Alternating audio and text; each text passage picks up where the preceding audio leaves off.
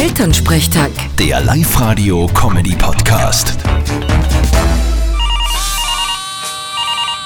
Hallo Mama. Grüß dich, Martin, geht's dir eh gut? Fralli, und wie war's mit dem Kleinen? Du, komplett problemlos.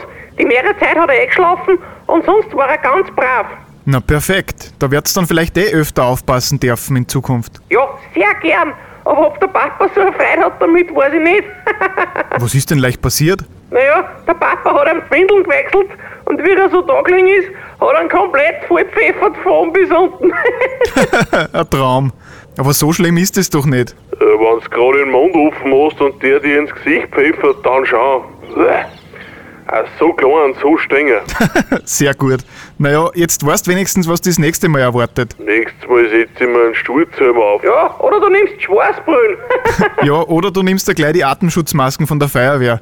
Dann hast du mit dem Geruch auch kein Problem. Äh, super Idee. ja, genau, und der Kleine fürchtet sich dann recht. Na, so geht das nicht. Ihr werdet schon das Richtige finden. Vierte Mama. Bitte, Martin.